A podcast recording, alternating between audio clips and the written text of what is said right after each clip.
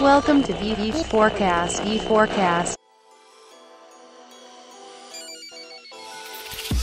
Começando então aqui, Rodrigo, a marca trocou de nome, eu vi ele que antes era The Beauty Box, agora é Beauty Box só? Exato, exato. Em setembro, dia 12, a gente virou a marca, né? Na verdade foi um, um rebranding que de The Beauty Box, o que acontecia, né? Você ia pro shopping e perguntava pro segurança, quero ir na The Beauty Box. A pessoa, tipo, tinha vários nomes. Algumas pessoas chamavam de TBB, outro Beauty Box, outros The Beauty, um dos insights que tinha era, primeiro, precisamos simplificar esse nome, e segundo, é, também, por causa da identidade visual antiga, muitas clientes achavam que era uma questão mais para adolescente, né? Porque tinha um conceito de caixinha, cores turquesa, e era um turquesa bem chamativo, né? Então, foi tanto uma estratégia de rebranding para novo posicionamento da marca, como também para simplificar e ter um nome só, né? Então, ser mais conhecido com um nome. E o pessoal não tem muita, muito problema em pronunciar o termo beauty, até eu não sei pronunciar direito. Até o McDonald's fez aquele rebrand agora de botar o nome escrito de um jeito diferente. Né? De fato é que quando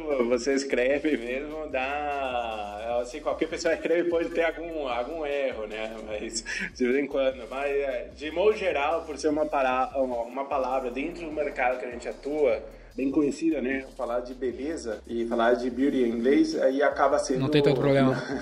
dá, dando um trabalho algumas vezes, mas assim, é, o pessoal, pelo menos assim, na fala, uh, costuma associar assim. Eu lembro que a gente teve um cliente de moda que o nome da loja era Face Girl, e aí, putz, o pessoal chamava de tudo que é jeito, cara. Face Girl, Face sei lá o quê. Ela tem que tomar cuidado, marca com o nome em inglês. Sempre adotar um nome em inglês acaba, pode trazer essa dificuldade, né? Pra quem não te conhece, então, tô com o Rodrigo Stash aqui, que tá atuando na Beauty Box agora. E a gente, muita gente que tá nos ouvindo provavelmente não conhece a Beauty Box. Dá um contexto para nós, Rodrigo, quem tu é, a gente vê pelo teu sotaque que provavelmente não é brasileiro. Esclarece isso pra nós, como é que tu foi parar aí na Beauty Box e o que, que é a Beauty Box pra quem não, não conhece. Legal. Então, só me apresentando, né? Meu nome é Rodrigo Estetia, eu sou de Assunção, Paraguai. Eu moro no Brasil já há alguns anos. É, na verdade, a minha ideia era fazer faculdade aqui, me formar e voltar para casa.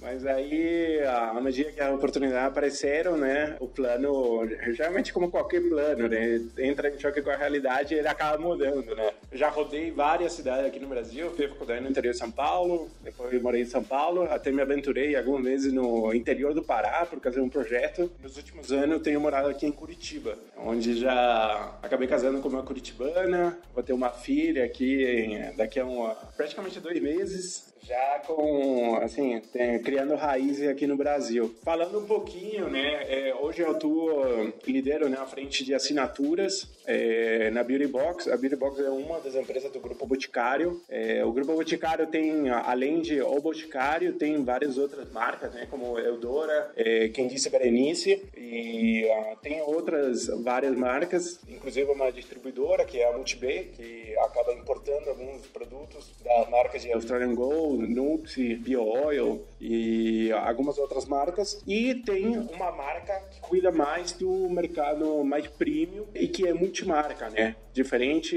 talvez, das outras grandes empresas que tem um grupo, que é o Dora, o Boticário e quem disse Brenice, que trabalham mais com marca própria, a Beauty Box nasceu, né, como, um, como parte de uma estratégia, né, de entrar também nesse mercado, adquirir essa competência, né, de trabalhar com multimercado, diferente das outras marcas, né, onde é um varejo, né, multimarca, você precisa ter uma competência muito boa para negociar e para gerir estoque, né, diferente da indústria onde você vai produzir produzindo de acordo com a tua previsibilidade de demanda. Esse é um modelo de negócio que era talvez uma das poucas vertentes assim dentro do varejo que o grupo ainda não tinha essa competência, né?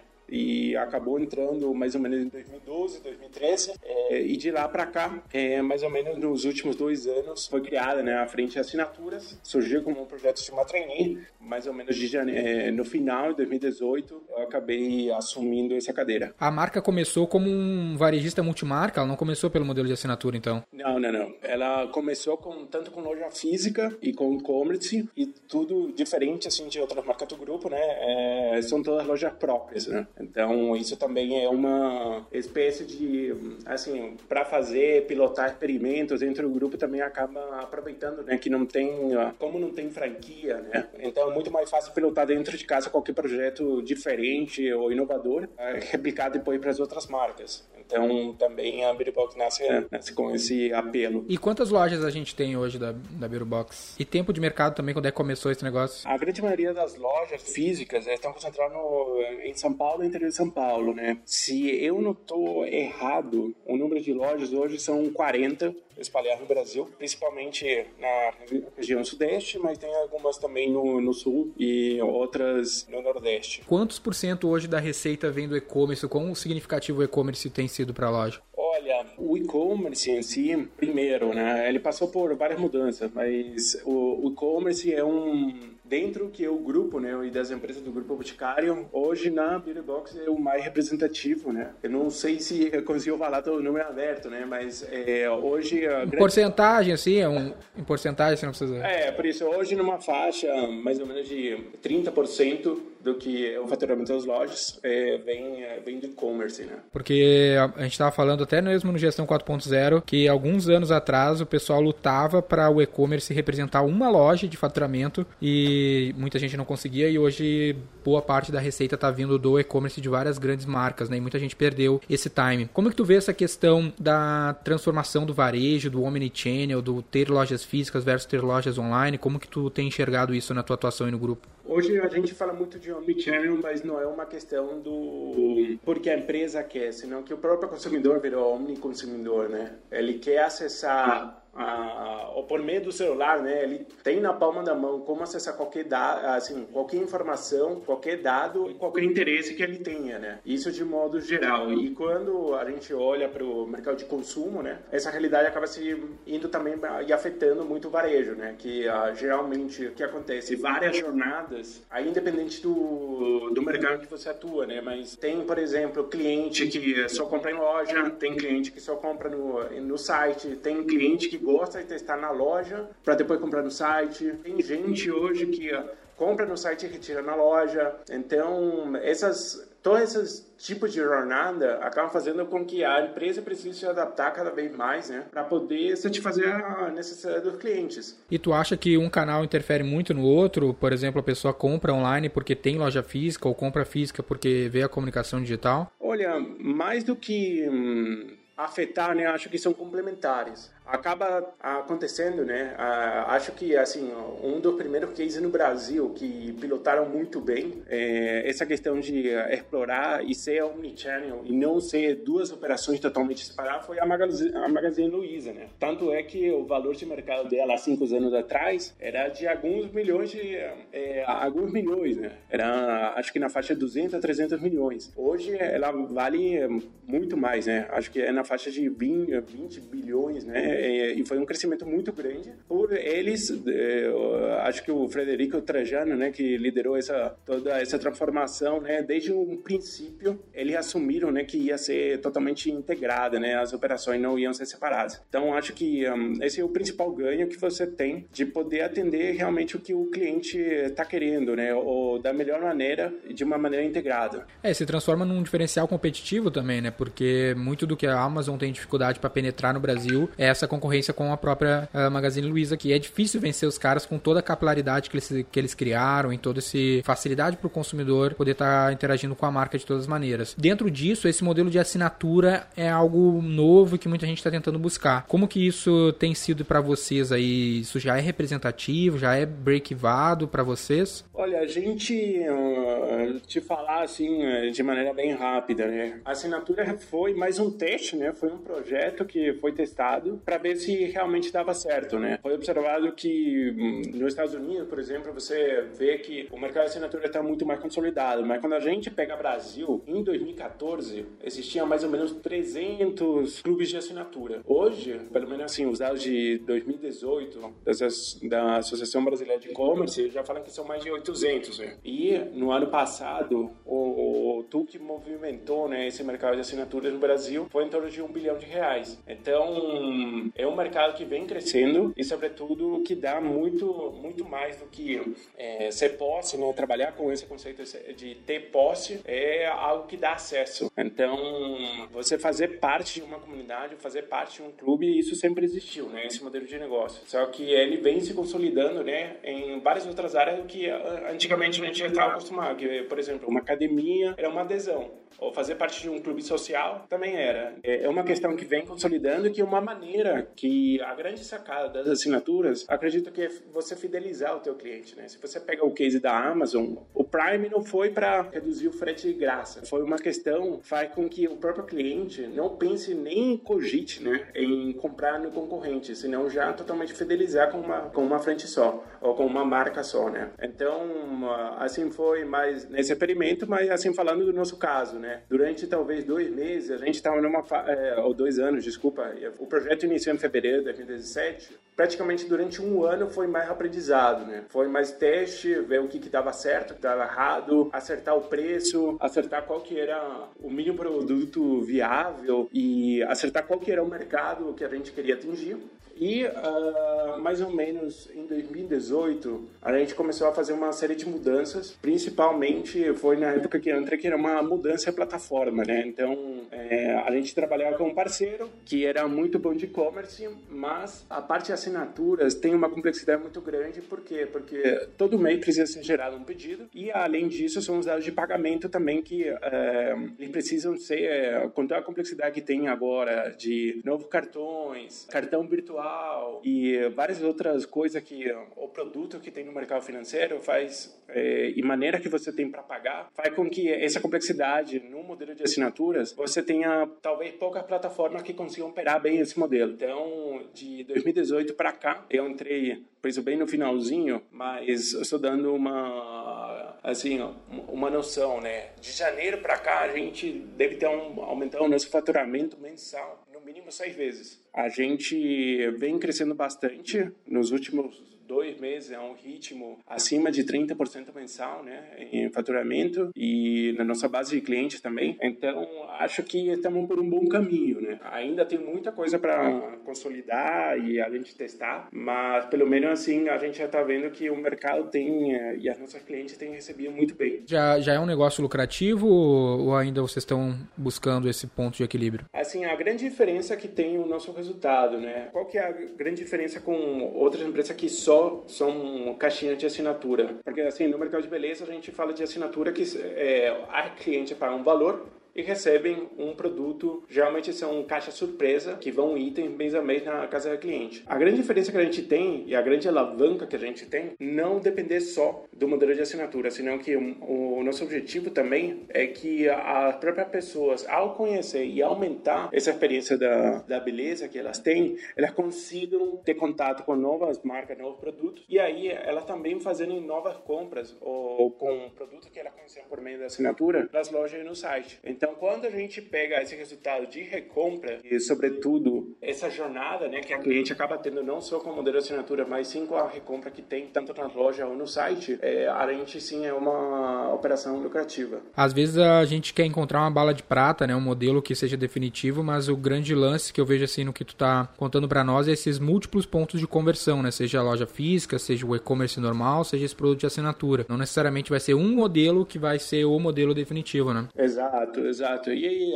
e que acaba tocando muito nesse ponto que eh, você tinha tocado, né? Sobre ser omnichannel, né? Então, o que a gente acaba fazendo é que as assinaturas, ela é um modelo de negócio, mas também no nosso caso acaba sendo um canal, né? Que ajuda a alavancar outros canais. Falando um pouco sobre canais, entrando um pouco nas suas estratégias de crescimento, o ponto principal de foco hoje na tua operação é crescer ou dar resultado? Crescer base de clientes, porque hoje a gente tem muito essa, essa discussão no mercado em geral, né? Que uh, ou a gente foca na lucratividade ou a gente foca num crescimento extremamente acelerado. Como que isso é visto na, na gestão de vocês aí? Olha, pra gente, primeiro, para crescer você precisa assim, satisfazer a necessidade do teu cliente, né? Então, uma boa parte do desde que eu entrei né, foi arrumar a casa, né? Entender primeiro as principais dores da cliente, né? Então, um jeito fácil de você entender para qualquer mercado, né, qual que é a principal dor, é você ir no no Reclame Aqui. Sim. Aí você vai ver o, o que, que a, os consumidores estão vendo, o que, que é a maior dor para eles, né?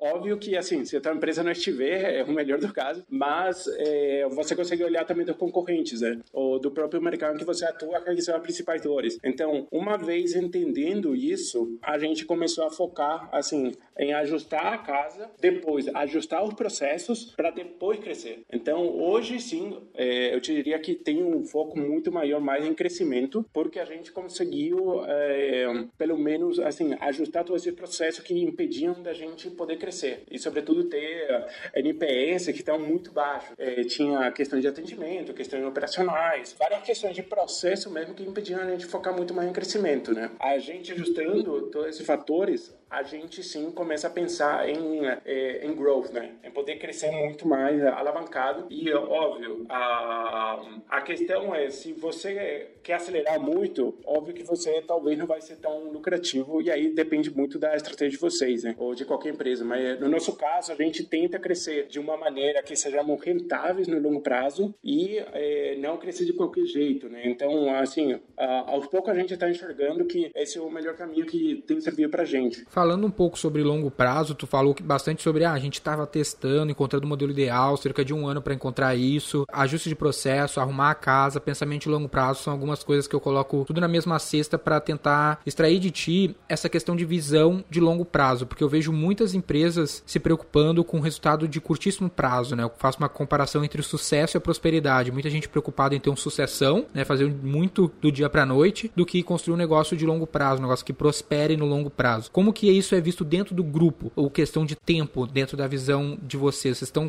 planejando o próximo quarto, o próximo semestre, o próximo ano, a próxima década? Como que é essa questão de visão de... Qual é a timeline que vocês visualizam na, no planejamento de vocês? Boa essa pergunta. O que, que eu tenho visto e a experiência que eu tive com outras empresas também, acabei passando, por exemplo, por, por outro grande grupo brasileiro que era capital fechado e que uh, era assim, era de era uma empresa familiar de capital fechado, mas que era bem grande, né? Então, o que que tem de vantagem nesse caso que não são uma empresa talvez listada na bolsa ou que fizeram IPO? É que todas as empresas sim olham o longo prazo, né? Então, elas buscam e visam ter rentabilidade no longo prazo. Então, isso é uma coisa que é, ajuda bastante na hora de olhar mais para o futuro e qual que vai ser a estratégia de longo prazo. Agora, que talvez a empresa que está listada na bolsa, que tem que mostrar resultado por cada trimestre, por cada quarter, tem uma pressão maior, né? De não tomar decisões, a não ser que tenham ou já nasçam com uma tese totalmente diferente, né? Como foi a Amazon, que já no, no final da década de 90, né, o próprio Jeff Bezos fazia uma carta para todos os acionistas falando assim, que a ideia era se tiver lucro,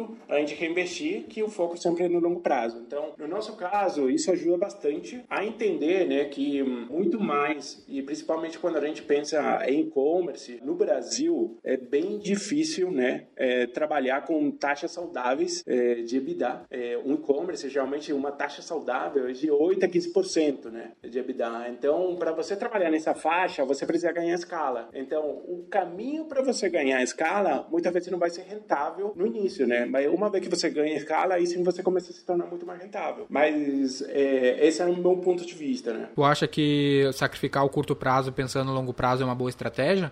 Vai depender hum, tanto de, eh, assim, se você tiver caixa, você vai conseguir. Óbvio que não toda empresa consegue isso, né? Então, tem, se você é muito mais bootstrap ou depender de investimento para poder fazer esse crescimento assim acelerado, óbvio que eh, talvez isso não vai morrer no meio do caminho, né? Vai depender muito assim de o quanto você consegue se alavancar e o quanto também é, quais são os valores, né, que você vai permitir nortear a tua estratégia. Falando das suas experiências com as estratégias de crescimento que vocês têm aplicado até então aí na, na Beauty Box. Pode falar quantos assinantes tem, algum número desse tipo ou não? Olha, o que eu posso falar é a faixa que a gente tem crescido, né? Mas número de assinantes a gente não, não abre ainda. Tá, tu falou que veio cresceu 30% no último mês? Isso. Praticamente a gente duplicou a nossa base de assinantes nos últimos dois meses. Se a gente comparar o que a gente tinha em agosto, a gente é, acabou duplicando agora no.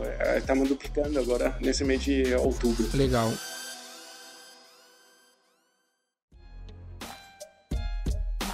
Vamos falar um pouco sobre o que, que vocês têm feito, o que, que vocês têm descoberto, como vocês têm atuado com isso ao longo desses últimos meses para alcançar esses resultados aí para vocês. Dentro do ponto de vista de canais, o que que tu tem explorado, o que que tem dado certo? Na época que a gente conversou, a última vez tu falou bastante sobre influenciadores, que era algo que normalmente dentro desse setor a gente utiliza bastante. Como que tu tem lidado com a questão de canais de aquisição de novos clientes aí? Olha, uma das primeiras surpresas que eu tive quando eu toquei esse projeto assinaturas é que hum, a gente não fazia uma comunicação, né? Não tinha uma estratégia de comunicação. É praticamente tudo orgânico. E dessa questão orgânica, uma das coisas que me chamou a atenção é que todo dia caía novas assinaturas, né? Sem a gente comunicar. Então aí eu vi que é, a gente tinha um valor muito grande, né? Ou seja, que mesmo sem fazer muito barulho, sem ter ações claras, a gente estava captando novos clientes. E aí é uma questão de teste, né? A gente começou primeiro com a primeira parte de trabalhar melhor a comunicação nas nossas próprias redes sociais, ou seja, dentro dos próprios canais hoje da marca, a gente não falava muito assinaturas. Então, o primeiro passo foi isso. O segundo passo foi tentar fazer ações próprias das assinaturas. Então, como você comentou, primeiro a gente implementou uma jornada por e-mail, ou seja,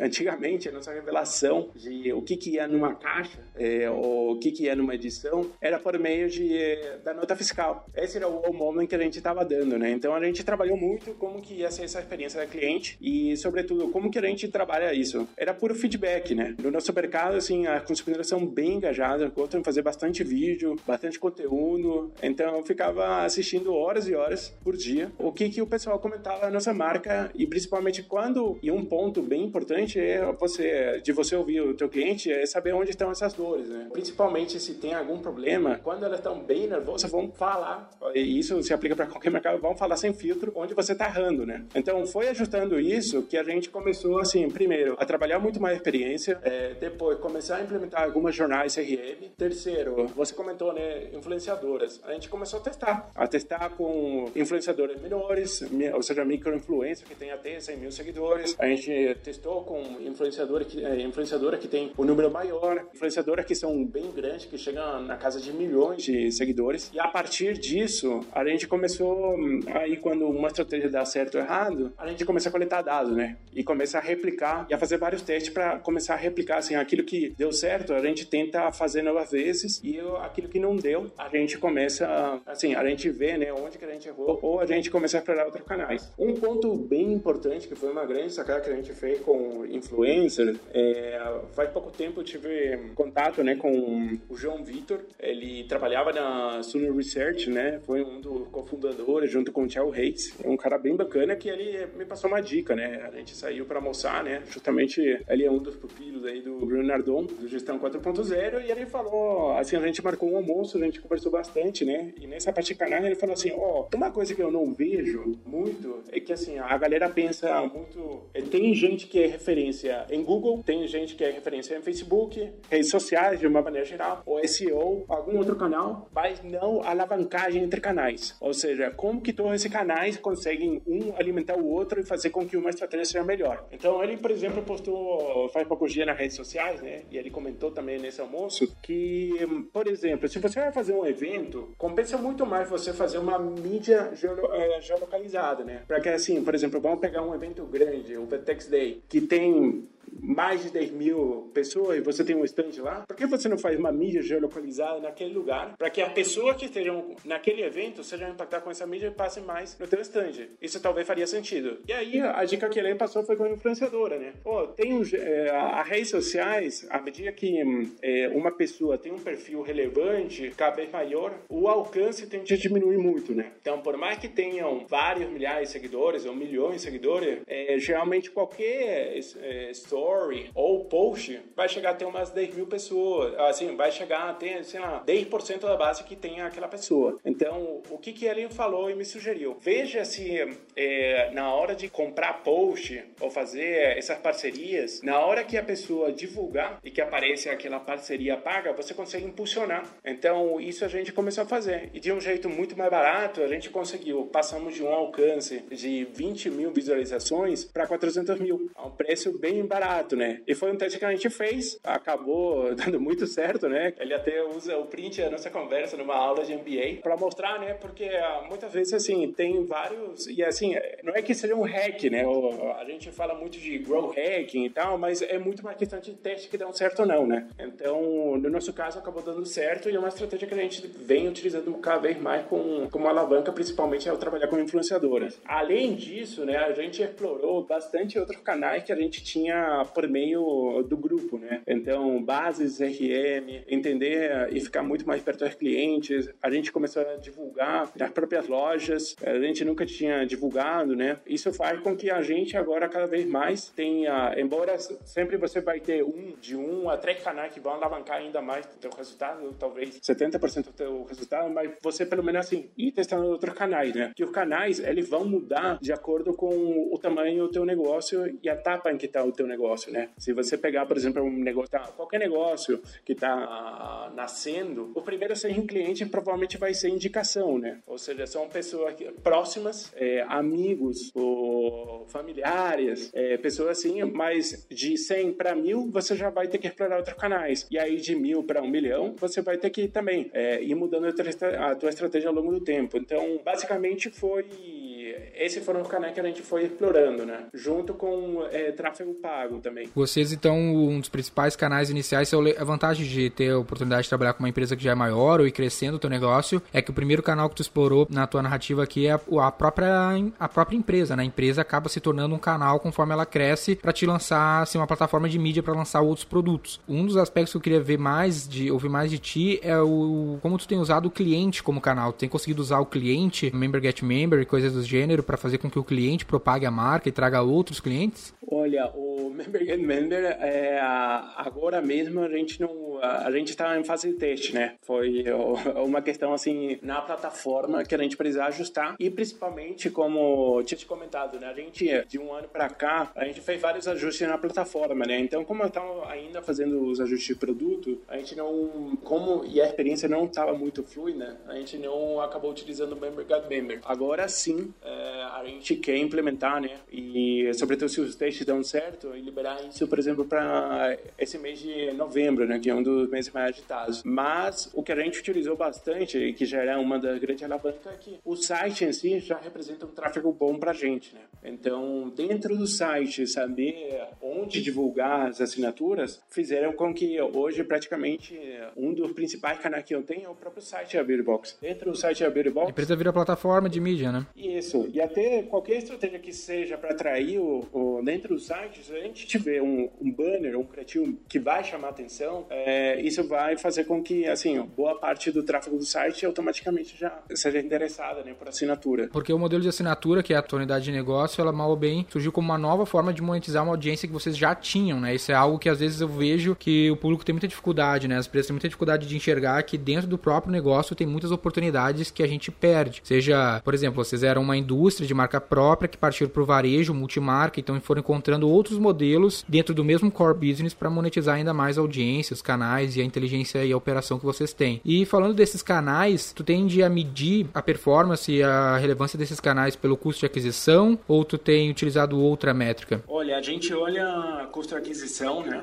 E assim, foi talvez uma das grandes sacadas que a gente teve, é, ou pelo menos para mim, né, na, na, imersão lá do Gestão 4.0, olhar tanto para custo de aquisição e também para lifetime value. Acho que eram duas métricas que antes a gente só olhava o ROI, né? A gente estabelecia uma campanha e queria ver o ROI direto, né? Então, e no modelo de assinaturas, onde você vai ter sim uma frequência maior e aí você precisa analisar também como que está teu cohort retention, ou seja, analisando safra a safra, mês a mês no nosso caso, como que está a nossa retenção, quais os canais que a gente vem apostando tanto orgânico e inorgânico, desculpa, orgânico e pago, né? Tem conseguido notar a diferença na retenção retenção desses canais? Isso. E aí, quando a gente conseguiu consolidar isso, né, começar a mensurar tudo isso e não simplesmente o ROI, aí ficou muito mais fácil saber, assim, e principalmente fazer vários testes no mesmo canal, né? Porque às vezes, por exemplo, uma campanha pode ir muito bem, mas outra campanha pode ir muito mal, né? Então, e talvez seja um ajuste no criativo ou seja uma questão, assim, de segmentar corretamente onde você está querendo divulgar. É, no caso, assim, de falando de redes sociais ou mídia paga né? Fazer pequenos ajustes, tanto no criativo ou só na segmentação, né? Ou o público-alvo que a gente queria atingir, isso fazia com que, assim, essas métricas elas fossem melhorando é, mês a mês, né? E tu tem conseguido fazer essa análise de, de cohort para medir essa retenção e se basear mais nisso do que no CAC, de, no custo de aquisição direto ali, no ROI direto? O cohort, o que permitiu estabelecer, né? Primeiro, eu comecei com, uh, para mensurar, assim,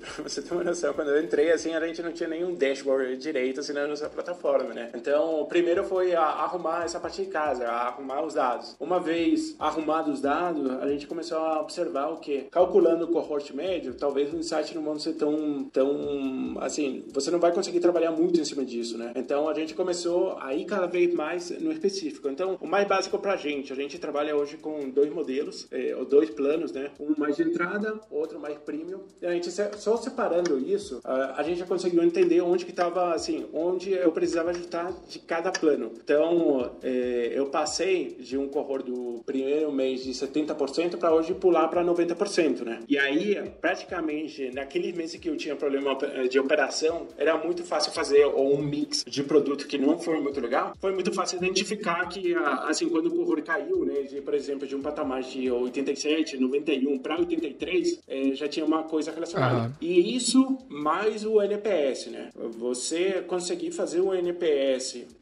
e conseguir mensurar mês a mês e poder essas métricas tanto de retenção como NPS e o NPS ir além das perguntas, né, principalmente com as pessoas que aquele grupo de promotores que vão ser assim pessoas que realmente amam o teu produto, entender o que que elas amam, né? O que que é, esses consumidores estão realmente gostando e o que que você pode melhorar ainda mais. Então, aquilo que essas pessoas estão gostando automaticamente vira o teu plano de comunicação, né? A tua principal alavancagem. Aquilo Opa pagar aquilo que dá certo, né? Isso. Quando a gente olhou também os detratores, eu fui ligando cliente a cliente, né? É, para entender por que que foi, né? Se foi uma questão muito mais do site, foi uma questão mais de problema de identificar como que tá o rastreio, é, se foi uma questão de mix. Então... É, se então todo mês tu fizer, se tu fizer um NPS todo mês e todo mês tu pegar um feedback negativo e fazer uma melhoria, tende a construir um negócio que de fato prospere, né? Isso. E aí, é, o ideal é, vai ter coisa que você vai conseguir arrumar na hora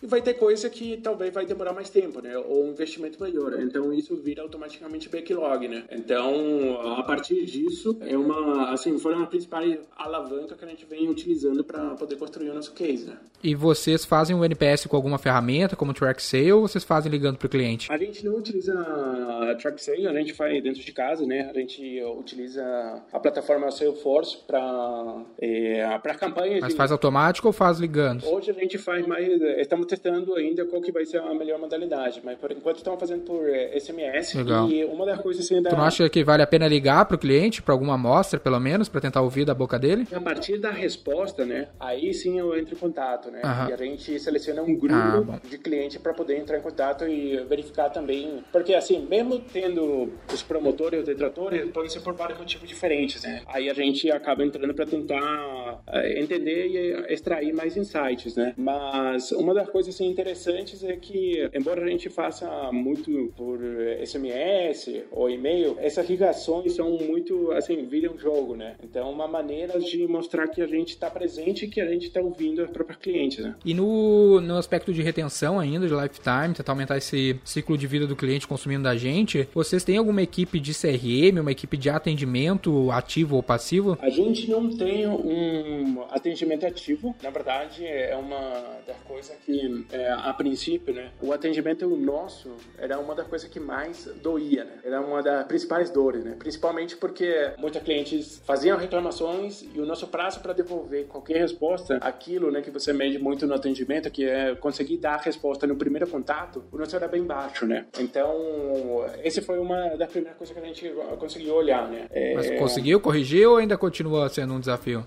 Olha, é sempre um desafio, né? Sim. Mas a gente vem, vem melhorando bastante. A primeira coisa foi identificar quais eram os principais processos e principais dúvidas, né? Então, uma vez levantando as principais dúvidas, foi treinamento e a cada alguma e assim, a cada X meses a gente volta a treinar todo o time de atendimento, né? E hoje o que a gente tem é separando uma antes era um atendimento só para o grupo inteiro, né? Então, a grande virada de chave que fizemos é, nos últimos meses foi estabelecer uma célula dedicada para a marca, né? Ao estabelecer um núcleo de atendimento dedicado, aí faz com que a nossa experiência seja mais fluida, né? Tu acha que vale, mesmo que vocês não tenham, que tu já falou que não tem, mas tu acha que no futuro tá no roadmap de vocês, vale a pena ter uma equipe de atendimento de para proporcionar uma melhor experiência para o cliente ativa? Olha, aí depende muito do, assim, uma diferença bem grande que você precisa fazer é entender se teu produto ou serviço ele é comprado ou vendido. O que, que eu quero dizer com isso? Por exemplo, a minha esposa trabalha com,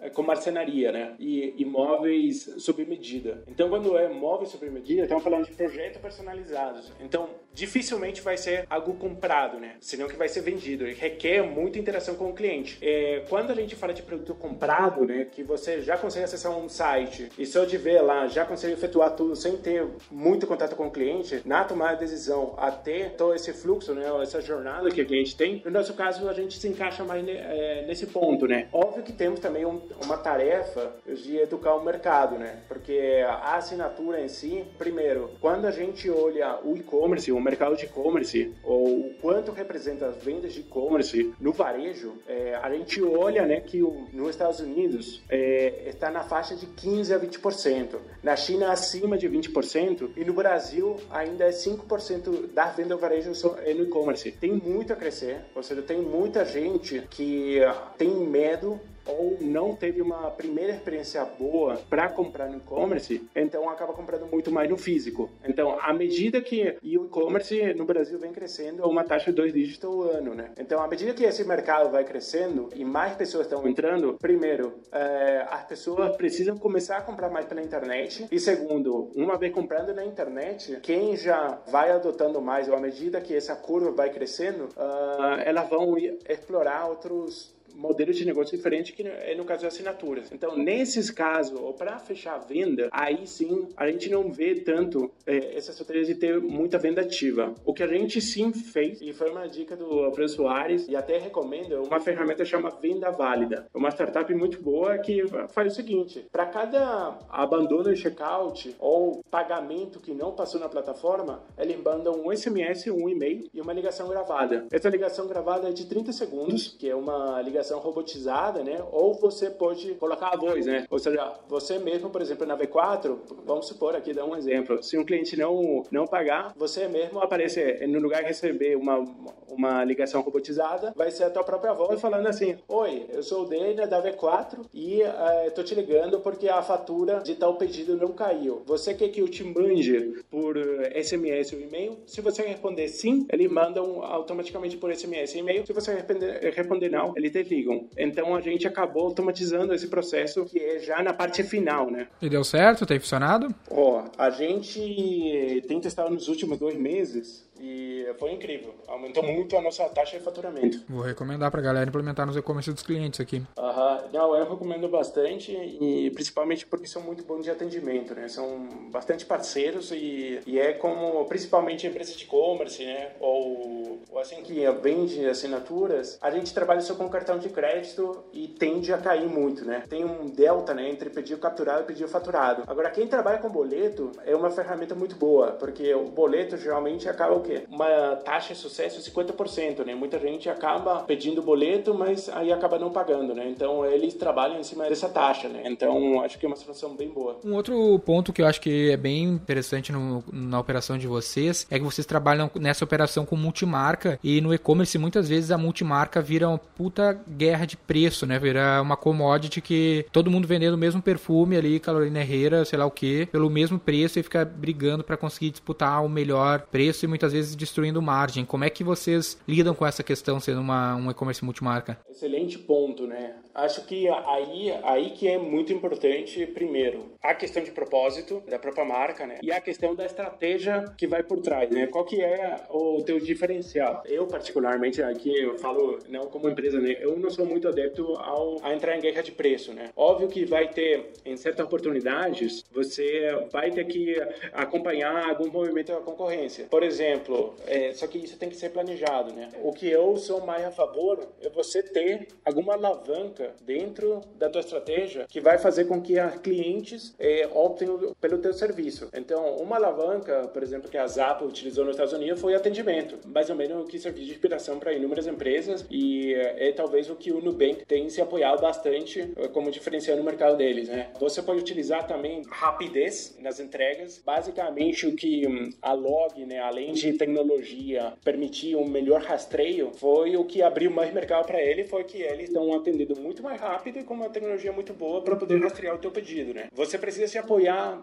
ou eu sou mais a favor de você se apoiar em algum diferencial estratégico, seja essa questão de ser muito mais flexível, seja uma questão de portfólio, de ter realmente todo o produto que a tua cliente quer, ou ser essa questão de, por exemplo, a gente operar na ser omnichannel, né? Tanto que uma pessoa que vai para a loja, a gente não conseguia falar, ah, você não pode comprar porque a gente está sem estoque, senão que a própria cliente quando chegar lá, falar assim, ah, a gente não tem aqui na loja, mas aqui pega o tablet, o celular, você consegue finalizar e vou mandar para tua casa. Então, você consegue se apoiar em várias outras estratégias que não seja guerra de preço, mas sim, de fato que quando a gente trabalha multimarca e até para o parceiro, né, tem certas marcas que não vão querer que o preço do seu produto, né, seja tão baixo. Então, óbvio que você cria a estratégia ao longo do ano em que você vai poder é, flexibilizar mais o preço, mas eu sou muito mais adepto de tentar explorar alguma outra alavanca estratégica ou algum outro diferencial do teu negócio que não seja só o preço, né? No caso de vocês, tu acha que essa questão de ser uma marca omnichannel, de ter uma presença física, isso influencia? No nosso caso, é, isso influencia bastante, ou talvez um ponto bem positivo falando da, da marca como toda. E também, é, no nosso caso, assinaturas, a gente acaba, talvez não tanto como poder de compra, né? Mas principalmente quando eu olho a, o modelo de negócio de assinaturas, quando eu vou negociar com um parceiro, a gente consegue fazer uma estratégia 360, né? Não só uma estratégia para o modelo de assinaturas, senão uma estratégia com a marca como toda, né? Então, quando a gente vai fechar alguma parceria ou alguma adição, poder é, mostrar todo o ponto de contato, divulgação da marca, faz com que assim seja bom para o parceiro, seja bom para cliente, seja bom para a gente, né? Legal, muito bom.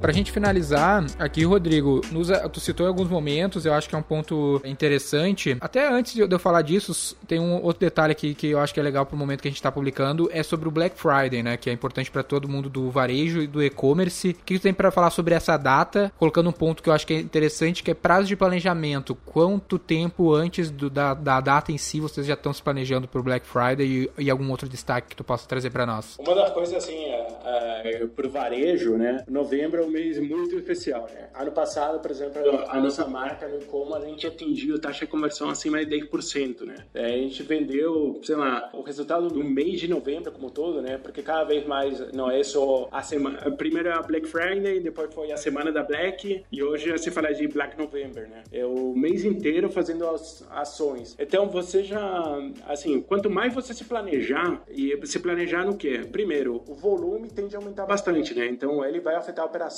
e vai fazer com que é, você precise antecipar. Assim, se você está acostumado a operar com volume X, no mínimo, é, qualquer varejista trabalha com 10 vezes esse volume é, nesse período, né? Então tem toda uma complexidade logística e de operação que você precisa antecipar. A segunda é a frente de marketing, né? Você sabe que você vai receber é, ou vai ter um grande público com um apetite para aproveitar as melhores ofertas. E aí é, vai fazer com que é um período onde talvez o CAC vai tender a cair. Vai assim, aí o que vai fazer com que é, as pessoas consigam, né, dar uma experiência boa, é você vai ter que planejar também tua parte de TI, né? Fazer com que teu servidor, a tua plataforma, teus meios de pagamento, você precisa se preparar. É, e assim, se você trabalhava só com um gateway, talvez você tenha um de backup. Se você tinha uma de cliente, trabalhar tem mais outros de backup. Se você trabalhar com um meio de pagamento, tem vários outros. Né? Então, envolve envolve muita coisa que você precisa se planejar o quanto antes, né? Então, daqui pra gente,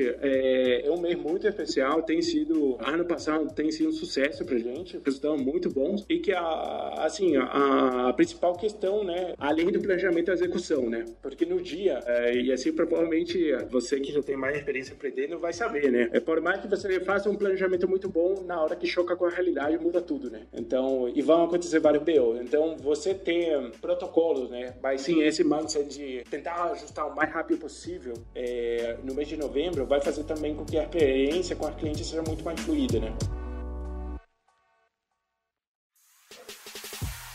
E para finalizar, minha última pergunta que eu tinha falado que ia fazer é sobre o aspecto de governança corporativa, né? Vocês estão trabalhando num grande grupo. Como que é dividido a gestão das unidades de negócio, né? Por exemplo, a Beauty Box Assinaturas é uma unidade de negócio diferente, que tu tem uma certa liberdade para gerir, ou tudo está dentro da Boticário? Como que é feito essa divisão e essa liberdade para os indivíduos dentro da organização? Olha, aí falando mais como grupo, né? Cada empresa dentro do grupo, é, ela é basicamente assim independente, né? Tem uma estrutura independente, ou seja, que não vai lidar com as outras. Óbvio que tem algumas áreas que são incomuns, né? Principalmente áreas de recebíveis, é, toda essa parte fiscal e tal. Geralmente você ah, costuma ter bastante energia em grandes grupos empresariais que tem várias marcas, né? Então, falando especificamente da Beauty Box, a gente tem uma diretoria independente e por ser loja própria, né? A gente tem muito mais independência e autonomia para poder justamente explorar novos testes, novos produtos, novos canais, que, por exemplo,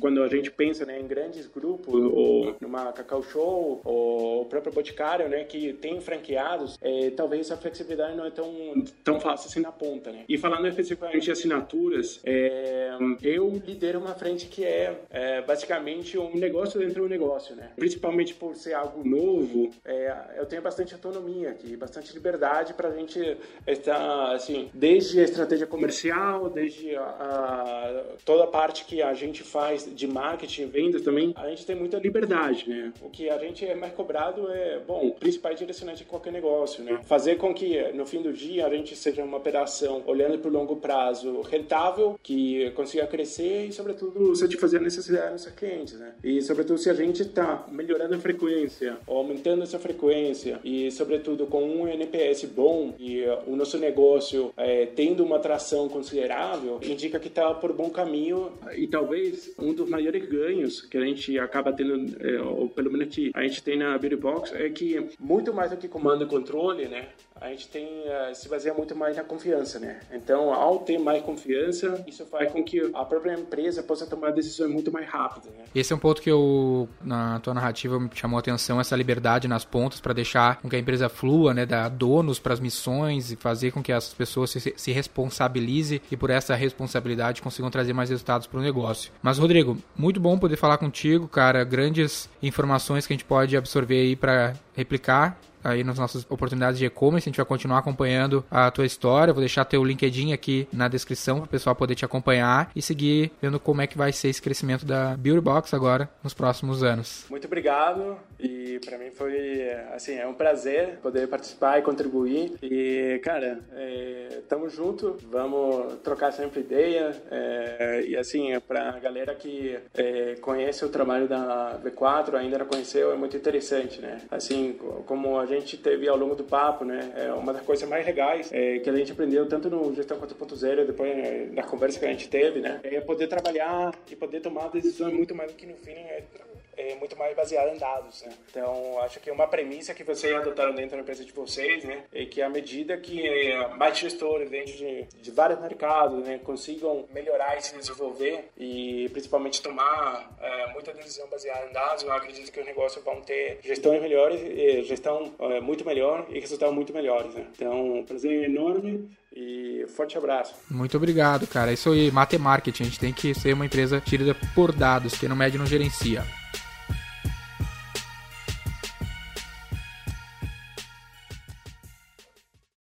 Para saber mais sobre como a V4 pode ajudar o seu negócio, ou você que é profissional de marketing digital e quer saber como ser nosso parceiro, acesse v4company.com e saiba mais.